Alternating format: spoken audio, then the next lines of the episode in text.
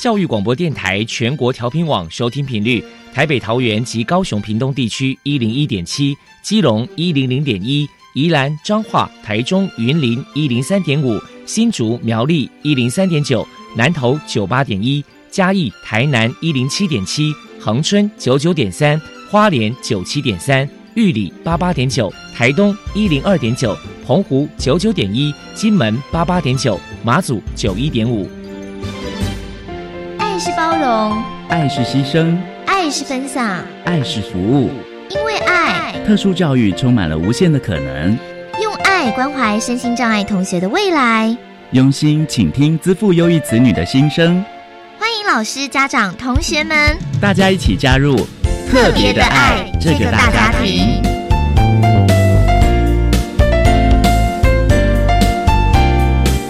本节目由教育部学生事务及特殊教育司指导，国立教育广播电台监制，欢迎收听。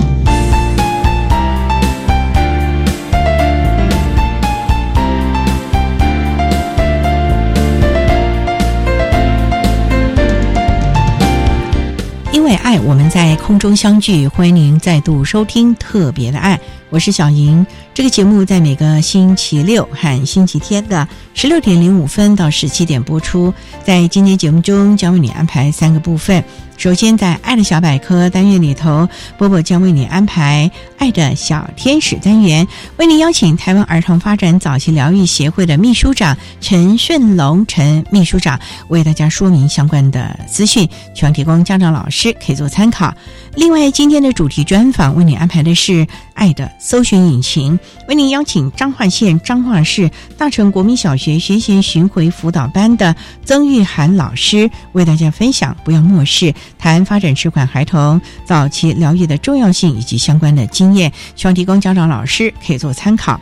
节目最后为你安排的是“爱的加油站”，为你邀请国立台中教育大学早期疗愈研究所的吴佩芳教授为大家加油打气喽。好，那么开始为你进行今天特别的爱的第一部分，由波波为大家安排“爱的小天使”单元，“爱的小天使”。每一个宝宝都是父母心目中的小天使，让我们一起关心幼儿的学前教育，发现幼儿早期疗愈的重要性。大家好，我是 Bobo。今天我们特别邀请到台湾儿童发展早期疗愈协会的秘书长陈顺龙先生来跟大家介绍协会的相关服务。首先，我们先请陈秘书长来介绍一下协会呢提供了哪一些服务项目。台湾儿童发展早期疗愈协会是创立了二十年哈，那在花莲市所设立的哈。我们协会其实是作为一个我们全台湾第一个早期疗愈专业人员组成的一个单位。那我们除了全国性的早期疗愈的倡议。还有每年的早期疗愈论文交流大会，还有办理的一些优秀的早疗从业人员的表扬。那其次的话，我们是在花莲、台东以及南投有提供了早期疗愈的第一线服务。我们会提供这三个区域的家长咨询、筛检，还有通报转介。好，那还有以及后续的像道仔疗愈啊、社区据点的疗愈模式。还有我们这些家庭需要的各种经济啊，或者是交通啊，好，或是一些心理上一些支持性的一些服务。台湾儿童发展早期疗愈协会分成南投、花莲、台东三个办事处。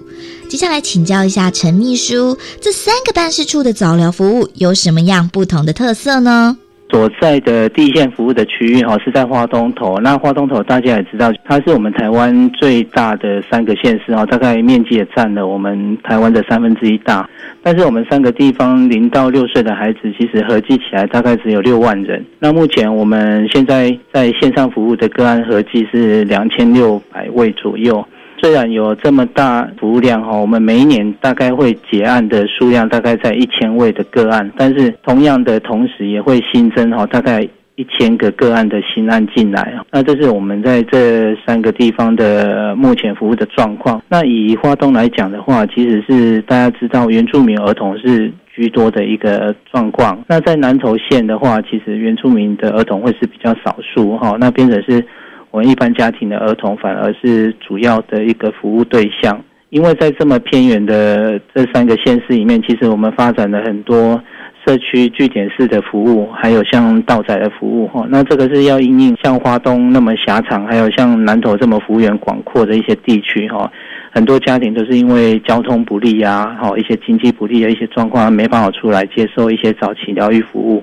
那我们提供这种社区式跟道宅式的服务的话，就可以及时的在这种地大人稀的地方哦，提供及时的一些早期介入服务。再来，我们就请陈秘书长介绍一下，为了推广早期疗愈的观念，协会有举办过哪一些活动？在未来还有哪一些计划呢？其实，在我们三个地方哈，花东头其实有排很多的亲子教育的一些课程哈，那。目前我们的走向也是说，希望除了我们特殊需求的儿童以外，哈，那我们也是希望我们一般儿童的家庭也可以来参加。所以，我们很多课程其实除了我们的个案以外，我们邀请社区里面的一些家庭一起来参与，哈。那这个讯息非常的多，那其实可以在我们的脸书早疗曼飞天使的脸书里面随时掌握我们的动态。以全国性的一个活动来讲，下半年最重要的活动是我们在十一月九号到十一号在台中。教育大学办理的国际早期疗愈论文的大会，那我们这个邀请了美国作息本位的重量级的专家哈罗宾威廉再一次来到我们台湾进行指导哈，让我们学习更多像我们幼儿园啊哈，或是我们一些托育单位怎么去运用所谓作息本位的这样一个概念哈，来提供孩子的训练。最主要的目的就是说，让孩子在很自然的生活情境里面、生活作息里面，就可以去学到一些。他以后用得到这些能力，这个算是我们下半年最大早期疗愈的一个重要的活动。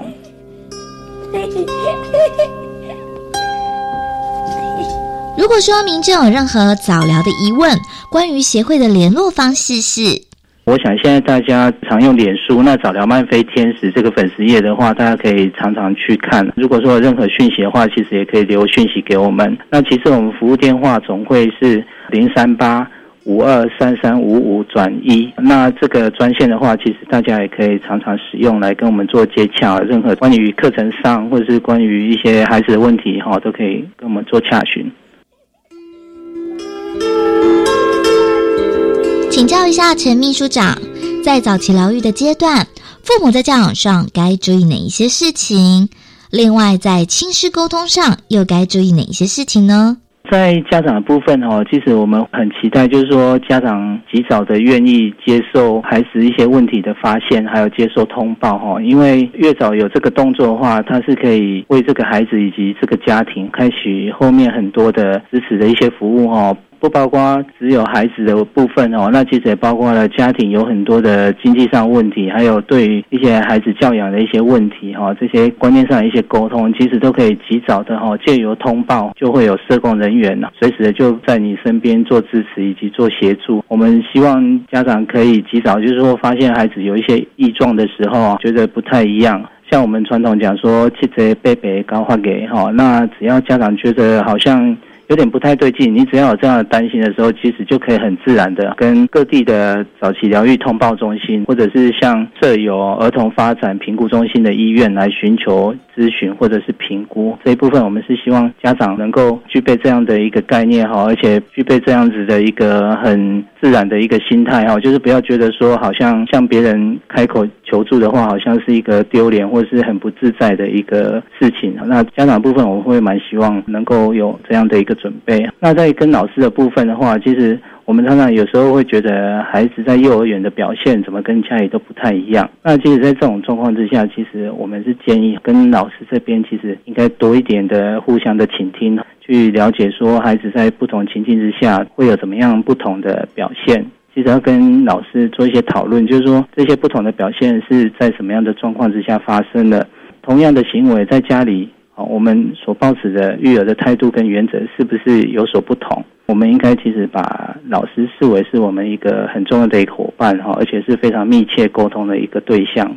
他是我们另外一双眼睛，因为是帮我们看到说孩子在不同情境之下的一些表现，甚至可能产生的一些的问题。那这个其实我们是应该跟老师保持这样一个很重要的一个伙伴，还有良好一个沟通的一个关系。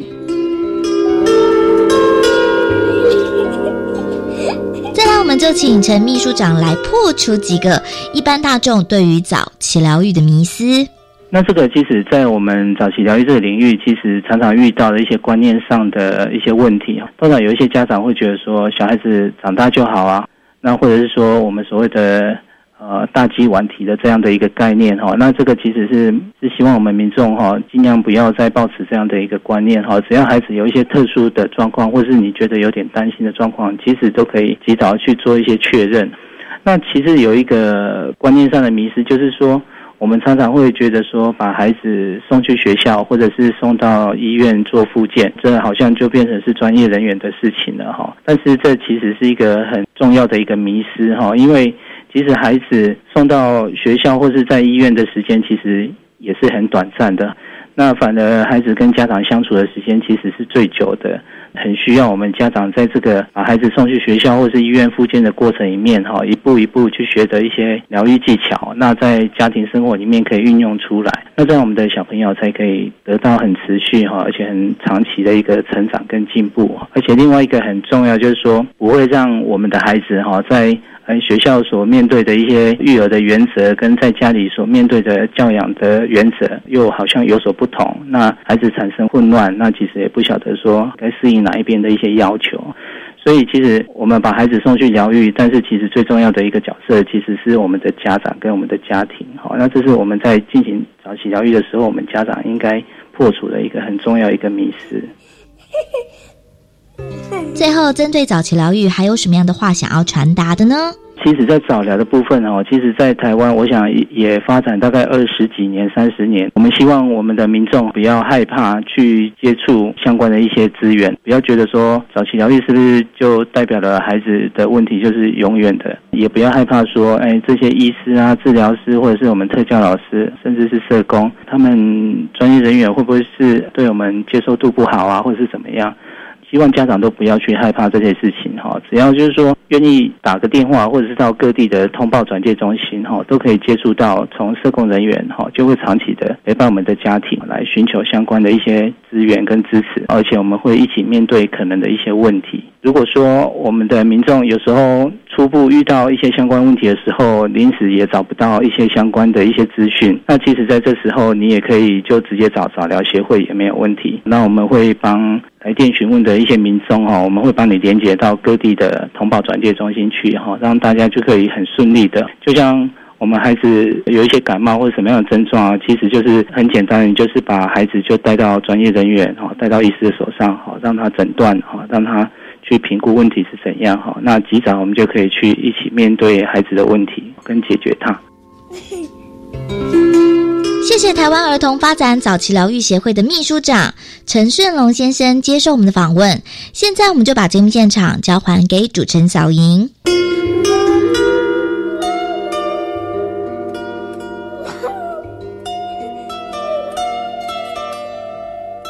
谢谢台湾儿童发展早期疗愈协会的陈顺龙秘书长以及伯伯为大家提供的资讯，希望提供家长老师可以做参考了。您现在所收听的节目是国立教育广播电台特别的爱，这个节目在每个星期六和星期天的十六点零五分到十七点播出。接下来为你进行今天的主题专访。今天的主题专访为你安排的是《爱的搜寻引擎》，为你邀请彰化县彰化市大成国民小学学前巡回辅导班的曾玉涵老师，为大家分享“不要漠视谈发展迟缓孩童早期疗愈的重要性”以及相关的经验，希望提供家长老师可以做个参考喽。好，那我们开始为您进行今天特别爱的主题专访，《爱的搜寻引擎》。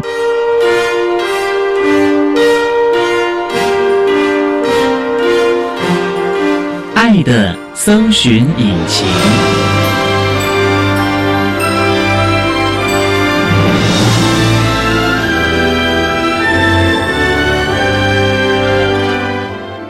在今天节目中，为您邀请到的是彰化县彰化市大成国民小学学前巡回辅导班的老师曾玉涵曾老师。老师您好，主持人、各位听众大家好。今天啊，特别邀请老师为大家分享，不要漠视谈发展迟缓孩童早期疗愈的重要性以及相关的经验。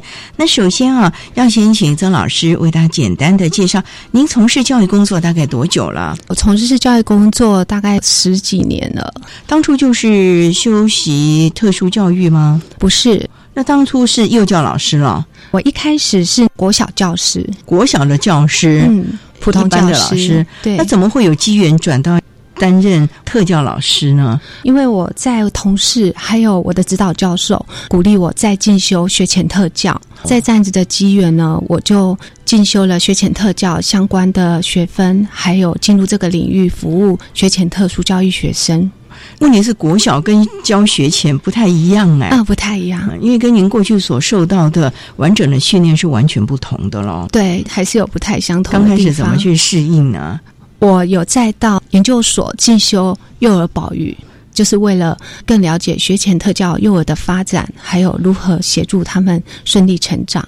那您那个时候教的也是一般的孩子了，不是特殊孩子了。在国小是教一般学生，那学前就是特殊教育的孩子了。对，那后来又有什么机缘会担任我们的学前巡回辅导老师呢？我在国小教师，在国小志愿班，然后再到学前特教班服务过。民国九十六年。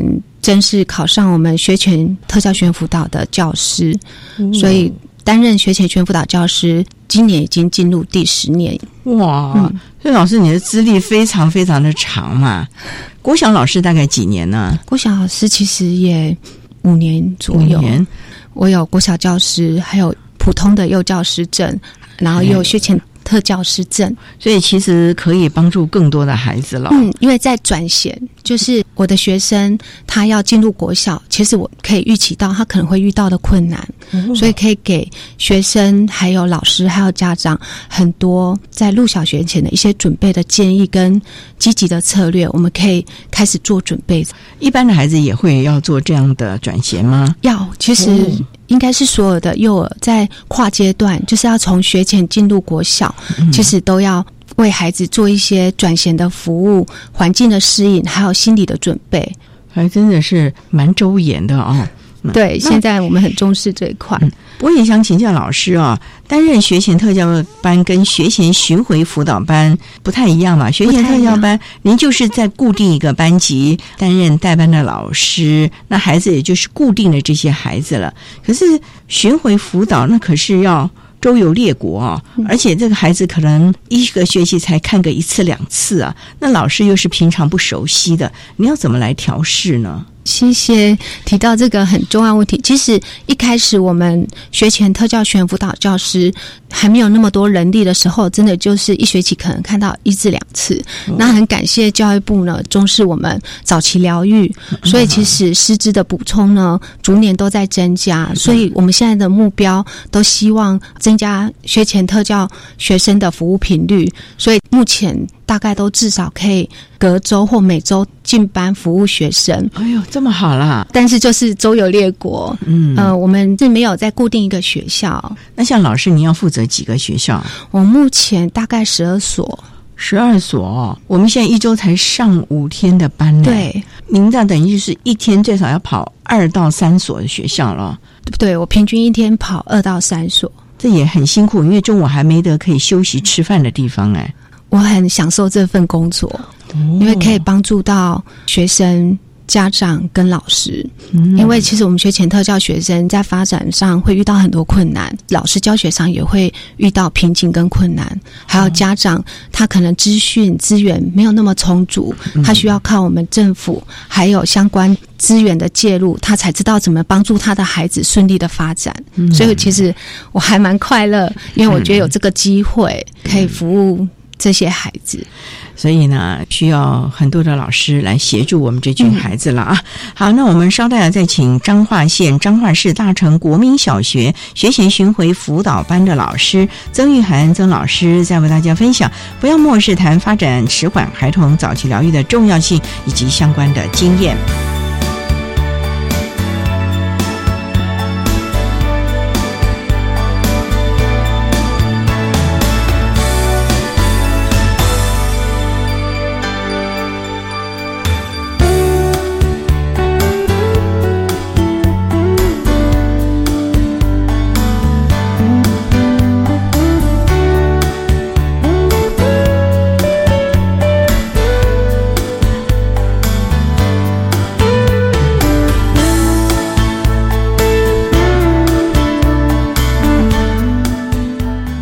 电台，欢迎收听《特别的爱》。在今天节目中，为您邀请彰化县彰化市大成国民小学学前巡回辅导班的老师曾玉涵曾老师，为大家说明不要漠视谈发展迟缓孩童早期疗愈的重要性以及相关的经验。那刚才啊，曾老师为了简单的分享了他从事教育还有特殊教育，尤其是学前巡回辅导的相关经验以及经历啊。那么也想请教老师啊，在您的巡回辅导，甚至于我们学前的特教班，怎么样来发现所谓的发展迟缓的孩子呢？到底什么叫做发展迟缓呢？发展迟缓的学生呢，就是六岁以前的学生，他在认知、动作、语言沟通、心理、社会、情绪发展或生活自理等方面，与大部分他同年龄的幼儿呢，有相较的落后或迟缓的现象。所以很容易就发现出来了嘛？不容易，不容易啊！有的很容易，但是其实有很多部分还是不容易发展，这需要专业人员的介入或者一段时间的观察。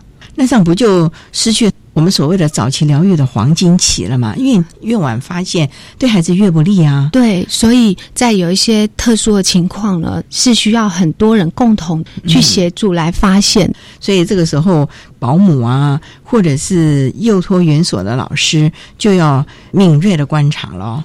包含家长主要照顾者，可是家长因为现在少子化了，说实在也没得比较了。哎，是真的。阿公阿妈基本上也都是大鸡慢体啊，所以不觉得这个孩子有什么状况，可能还是要靠保姆或者是幼托园所的老师，因为他们看的孩子比较多吧。对，所以我们目前彰化县政府它推广的就是幼儿园，还有像。保姆保育机构每年的四月跟十月，我们有筛检月、筛检周，就是请幼儿园还有婴幼儿托育中心呢做评估筛检的初筛，然后呢再通报发展中心。如果有疑似需要协助的幼儿，就会。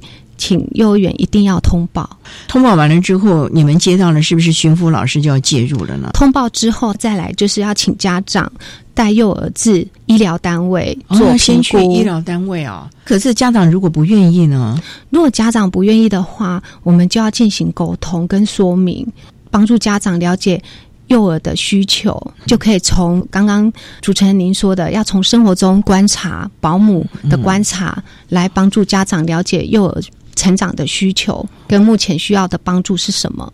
那如果说他得到了医生的证明，觉得孩子好像真的是有疑似，或者是已经确认是比较落后的状况，这时候我们的特教专团是不是就要介入了？对，我们会请幼儿园提出教育的鉴定安置，提出教育鉴定安置后呢，我们就会派。巡回辅导教师入幼儿园协助。那老师，你要怎么样的来观察这个孩子呢？跟他聊天，也要跟家长吧。我们都会，就是主要照顾者还有教学者，所以我们一般入园的时候，我们会先跟老师反谈，实际的观察幼儿在学校的适应情形，从他生活自理、动作发展、人际互动跟沟通表达，去了解他。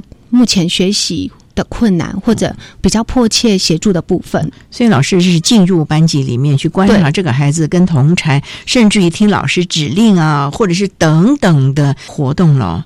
对，那这样观察多久啊？要看孩子的状况，其实有的一进去看，其实就很明显。哦，但是有的，因为我们去的时间会很短暂，可能是一两个小时或者是半天。如果他在特殊情形下才会有的状况呢，像人际互动，那可能就是要再长一点的时间去了解孩子在人际互动上的困难。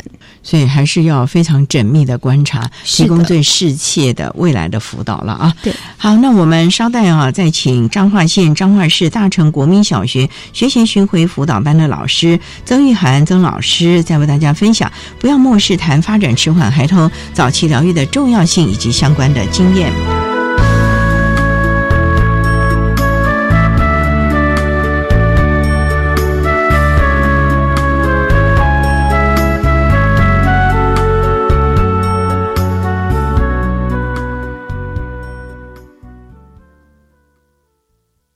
各位老师、各位听众，大家好，我是行政院长赖清德。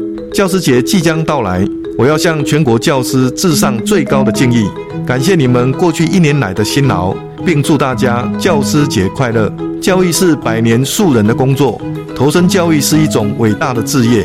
各位教师带给孩子们开拓梦想的勇气，鼓励孩子们多元适性发展，培养国家更多优秀的人才。面临社会环境和科技的进步，教育模式也将随之转型。未来将以解决问题为导向，互动式及体验式的教育应用为主轴。各位教师可以善加利用新科技和新思维，在教育上发挥更大的角色，带给孩子更多的成长。你们每一位都是国家进步的关键力量。我在此仅代表行政院向所有教师们致谢。并祝福各位身体健康，家庭美满幸福。谢谢大家。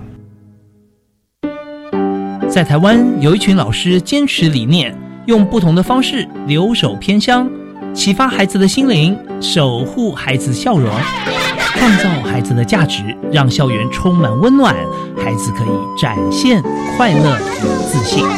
教育部邀请您一起为这群老师喝彩。一起在台湾每个角落传递希望，分享爱。以上广告由教育部提供。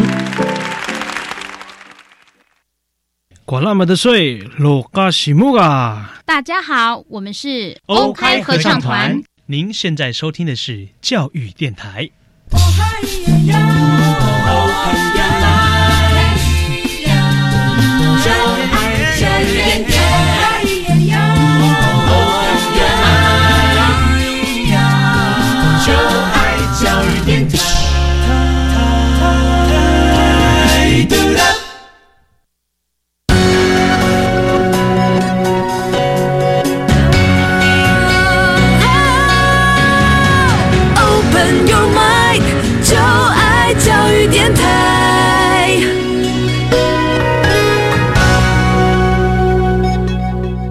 上电台欢迎收听特别的爱这个节目是在每个星期六和星期天的十六点零五分到十七点播出。在今天节目中，为您邀请彰化县彰化市大成国民小学学前巡回辅导班的老师曾玉涵曾老师，为大家分享不要漠视谈发展迟缓孩童早期疗愈的重要性以及相关的经验。那刚才在节目的第一部分，曾老师为大家简单的介绍了从事教育工作，尤其巡回辅导的相关经历啊。以及什么叫做发展迟缓呢？应该如何的早期发现？想请教曾老师啊。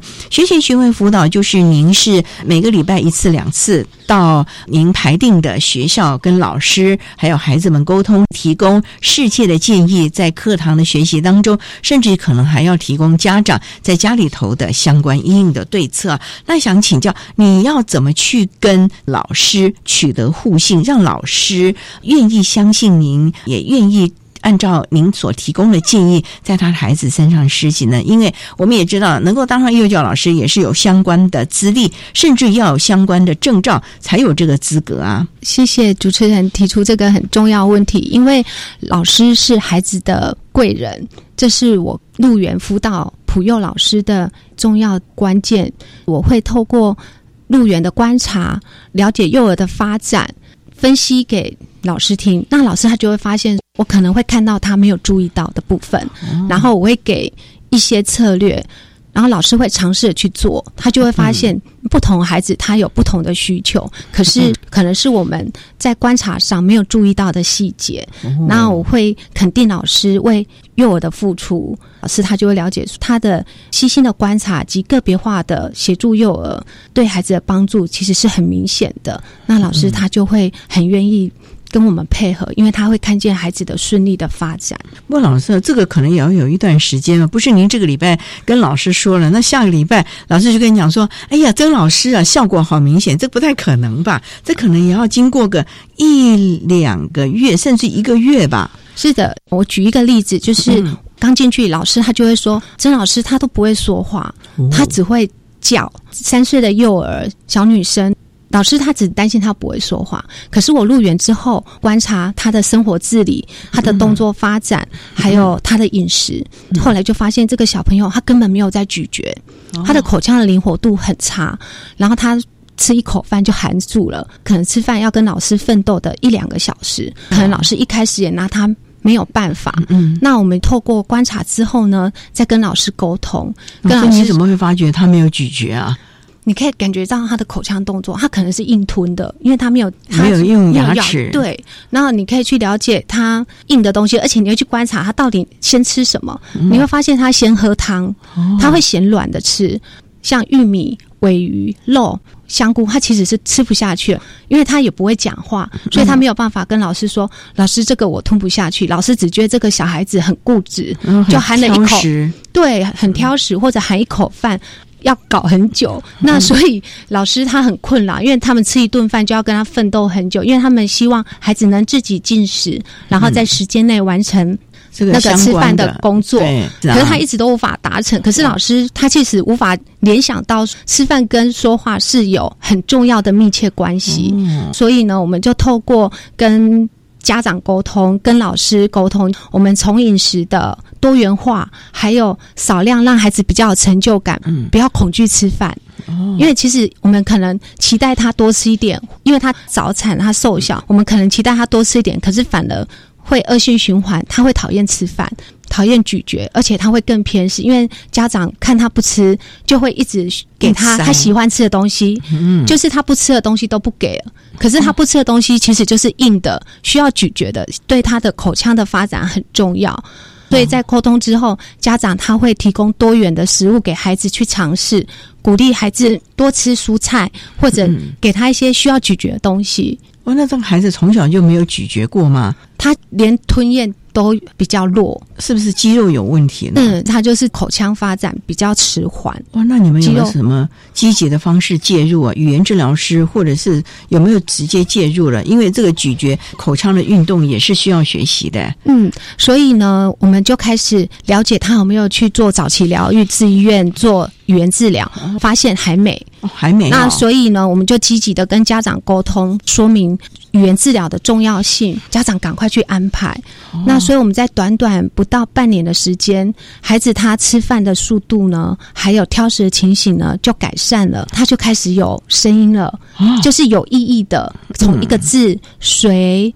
然后在两个字草莓，再来仿说的时候，他是延宕的，就是因为他想很久，听很多次。这个学生是我上学期十一月才接的学生，到五月他已经可以立即的回应。例如你问他说这是什么，他就会跟你回答小熊、小猪。这个就是因为家长。他发现孩子的需求，带他去做治疗，还有从饮食改善，还有从动作给孩子练习的机会。那老师也跟家长配合，在学校呢也是给孩子自己吃饭，然后多元饮食的尝试，是双方都要配合的，还要医疗的介入，才有这样子的明显的进步。所以啊，适当的而且是正确的方法介入，其实在很短的时间之内就可以看到成效了。你看，从十一月这才不过几个月而已嘛，其实就看到孩子，我觉得这对孩子的信心、家长的信任，那老师的成就感应该也是蛮大的了啊、哦。对，家长其实就很肯定老师在学校。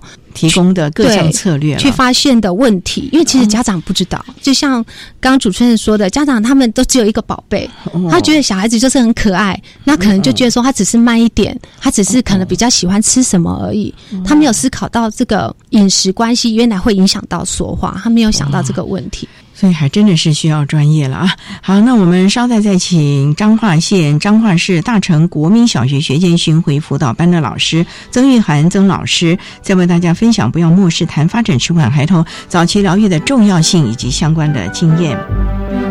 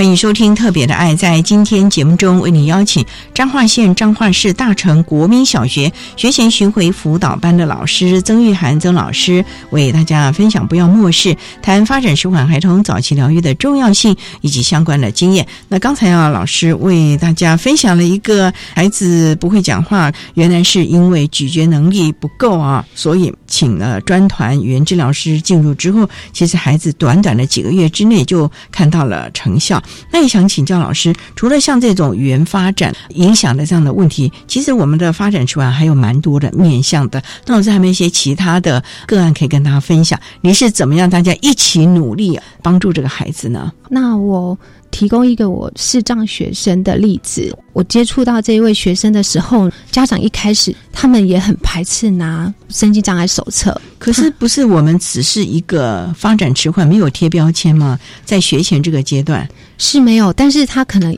以为孩子还有机会，他认为长大可能就会改善，就突然之间眼睛看得到了。他们可能觉得他们可以透过更精密的医疗技术，可是事实上孩子他目前就有需求，因为他的视力就是不好。哦，那所以是弱势还是他后来是被认定视网膜的病变。但是家长一开始他们并没有很了解这个状况，以为还可以运用医学啊对来弥补这个视网膜，把它补一补就可以看得到了。对对，因为我们有百分之八十是要靠视觉来学习，对啊嗯这会影响孩子的认知发展那，孩子还有动作发展。其实他在两岁多的时候，哦幼儿园老师就有发现了，但是家长他并不了解这个。会有多大的影响？然后在幼儿园的鼓励，就像我们刚刚有提到，幼儿园他们会评估筛检，然后就鼓励家长赶快去医院呢，再积极的确定孩子他是不是有要更积极的资源跟其他的教学的策略，而不是跟一般幼儿是一样的。结果家长有听吗？有，因为我们如果都是站在为孩子有利的角度去跟家长嗯。沟通，家长他就会知道孩子是需要协助的，哦。我们必须要赶快寻求资源。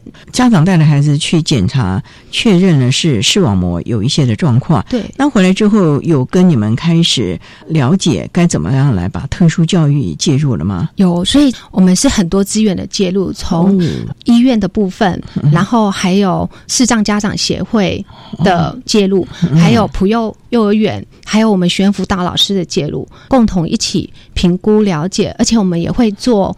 专业间的合作跟沟通，就是我们不会各做各的。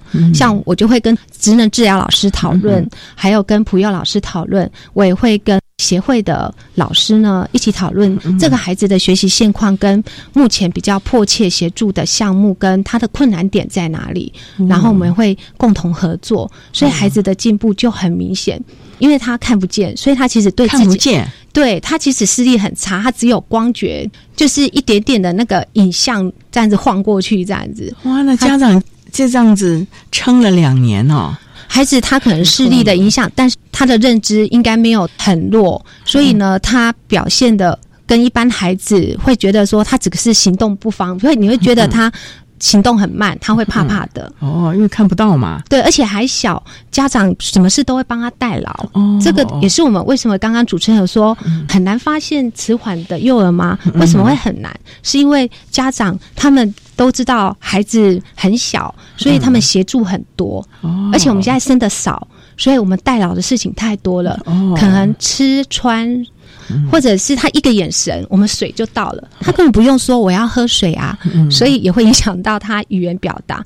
他也不用讲话，也不用过去拿杯子倒水，可能水就送到他面前，所以他的动作能力也就会变慢，或者也不会发现他动作是有问题的，因为他不用做。嗯，也不用走啊。对，像专团，你们是请专团做哪一些的介入呢？就评估他的空间方位，还有动作、精细动作，还有感觉统合部分，因为他视觉已经被限制了，嗯，那他的听觉还有其他的触觉啊，各方面对，都要去发展的更好，去弥补他视觉的不足。那它效果应该不错吧？有你说请他摸他的大拇指，其实他找不到，因为家长不知道要教孩子去认识自己的身体，所以透过我们入园之后，我设计了一些孩子的学习进度表，透过进度表的检核，如果家长勾他不会，或者是他有迫切要学习的部分，那就是我们目前要赶快积极介入，因为同年龄的孩子可能很容易就指出。他的大拇指，或者说这就是我的大拇指，可是我的学生他并没有办法做到，因为他根本不知道大拇指在哪里，对，也不知道大拇指长什么样，对，从小都没有这方面的观察训练哦。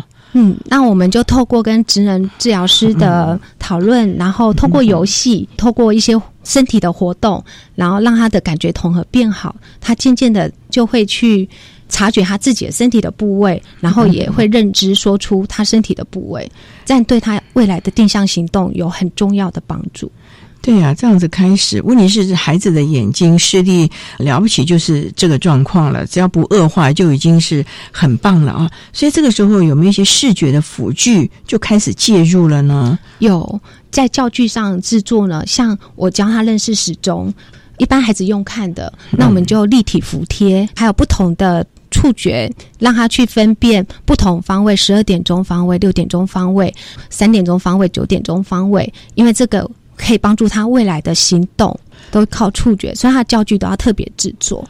那还要教点字吗？这个时候要，可是因为一开始他才学浅，所以他的重点是触摸练习。那我们从不同的线条、不同的材质，然后让他可以学习到触摸的技巧。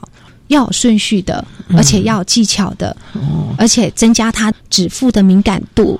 这跟空间方位跟他的敏感度都很重要，而且这是需要一段很长时间的练习。所以我们每个礼拜呢，就会跟普佑老师讨论他学习的状况、状况跟进度，然后我回去会调整他的教材。然后针对他目前比较困难的部分，再多练习。我们也有申请治疗师入园，提供教师的咨询服务，所以是全方位的，大家一起来协助这个孩子了啊！多专业团队的合作。所以这个孩子目前多大了？啊，目前小学了吗？对，目前准备要上小学了。哦，他现在已经可以摸点子、阅读、说故事。哎呦，那进步很多了。对，家长应该也很开心，愿意配合了吧？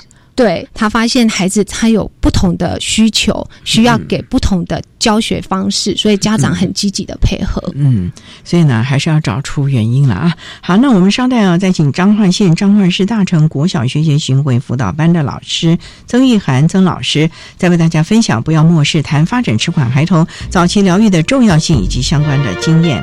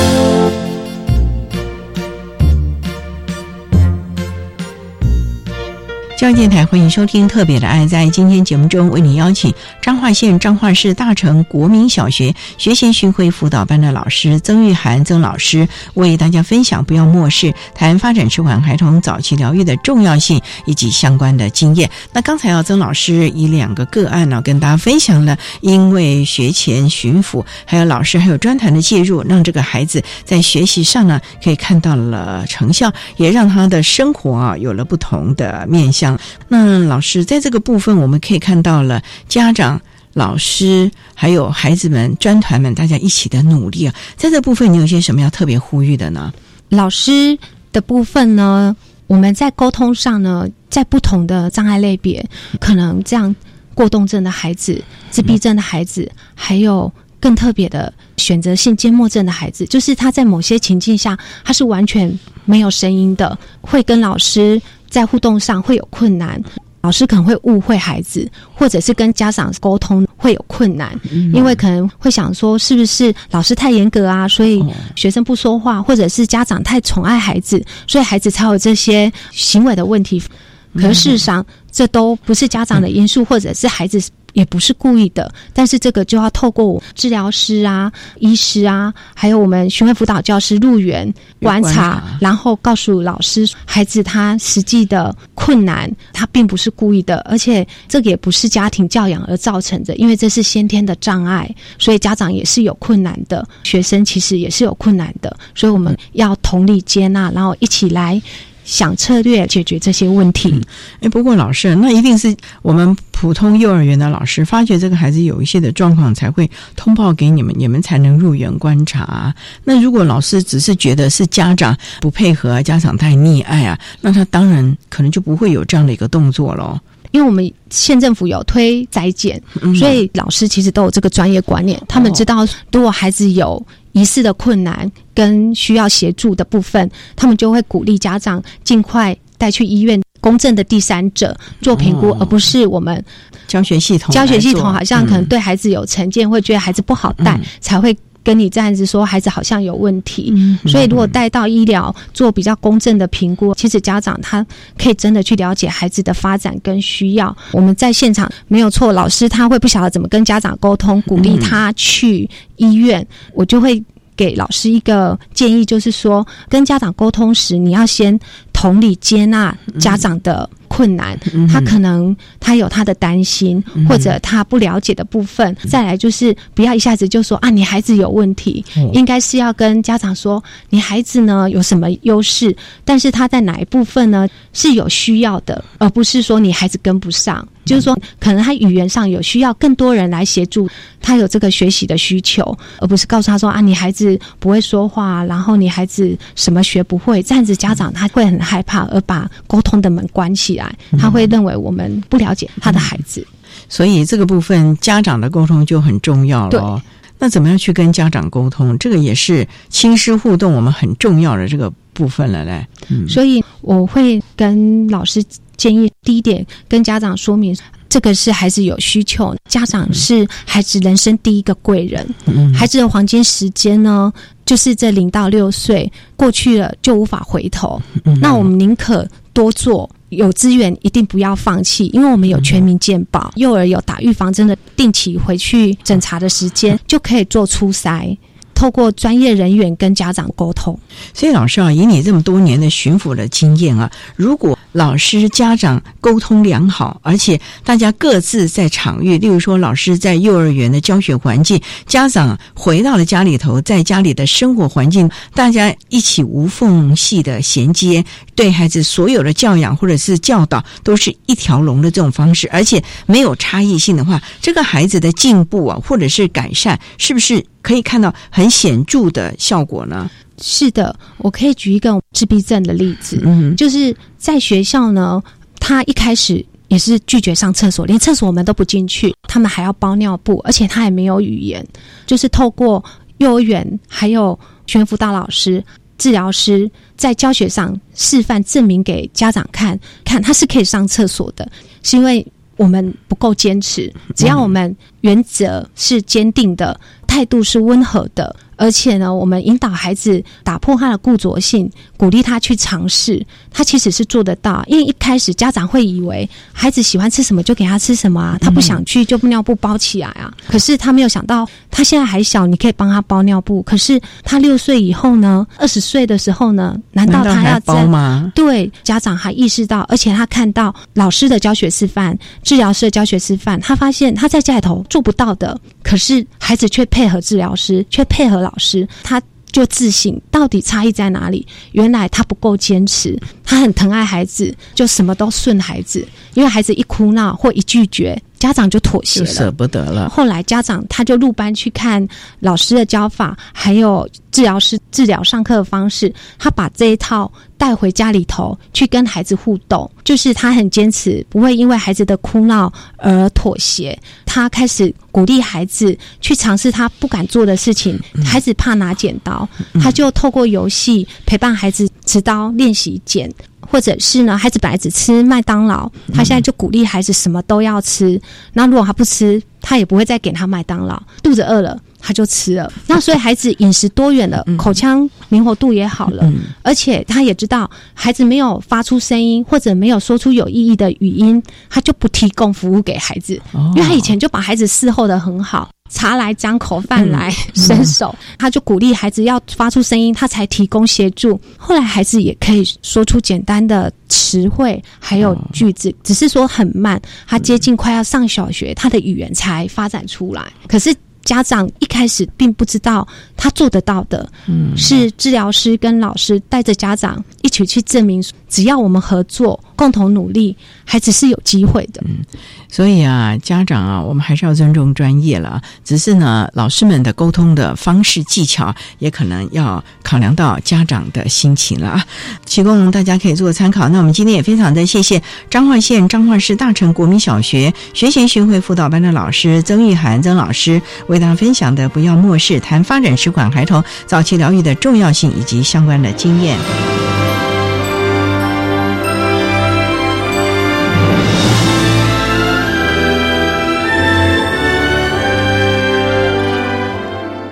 谢谢彰化县彰化市大成国小学前巡回辅导班的曾玉涵老师为大家分享的发展十款孩童早疗的重要性，还有相关的经验，希望提供家长老师可以做参考喽。您现在所收听的节目是国立教育广播电台特别的爱节目，最后为你安排的是爱的加油站，为你邀请国立台中教育大学早期疗愈研究所的吴佩芳教授为大家加油打气喽。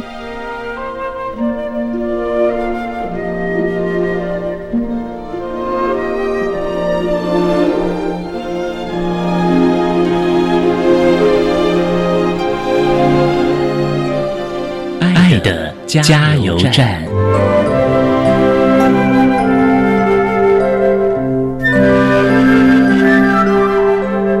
各位听众，大家好，我是国立台中教育大学早期疗愈硕士班吴佩芳教授。针对家中有发展迟缓孩子的家长，别忘了，您才是可以陪伴孩子走长远路的人。了解您孩子的发展现况跟能力，运用生活中自然情境。提供孩子多一点学习的机会，可以提升孩子的能力，同时促进家长与发展迟缓儿童之间的互动与相处。加油哦！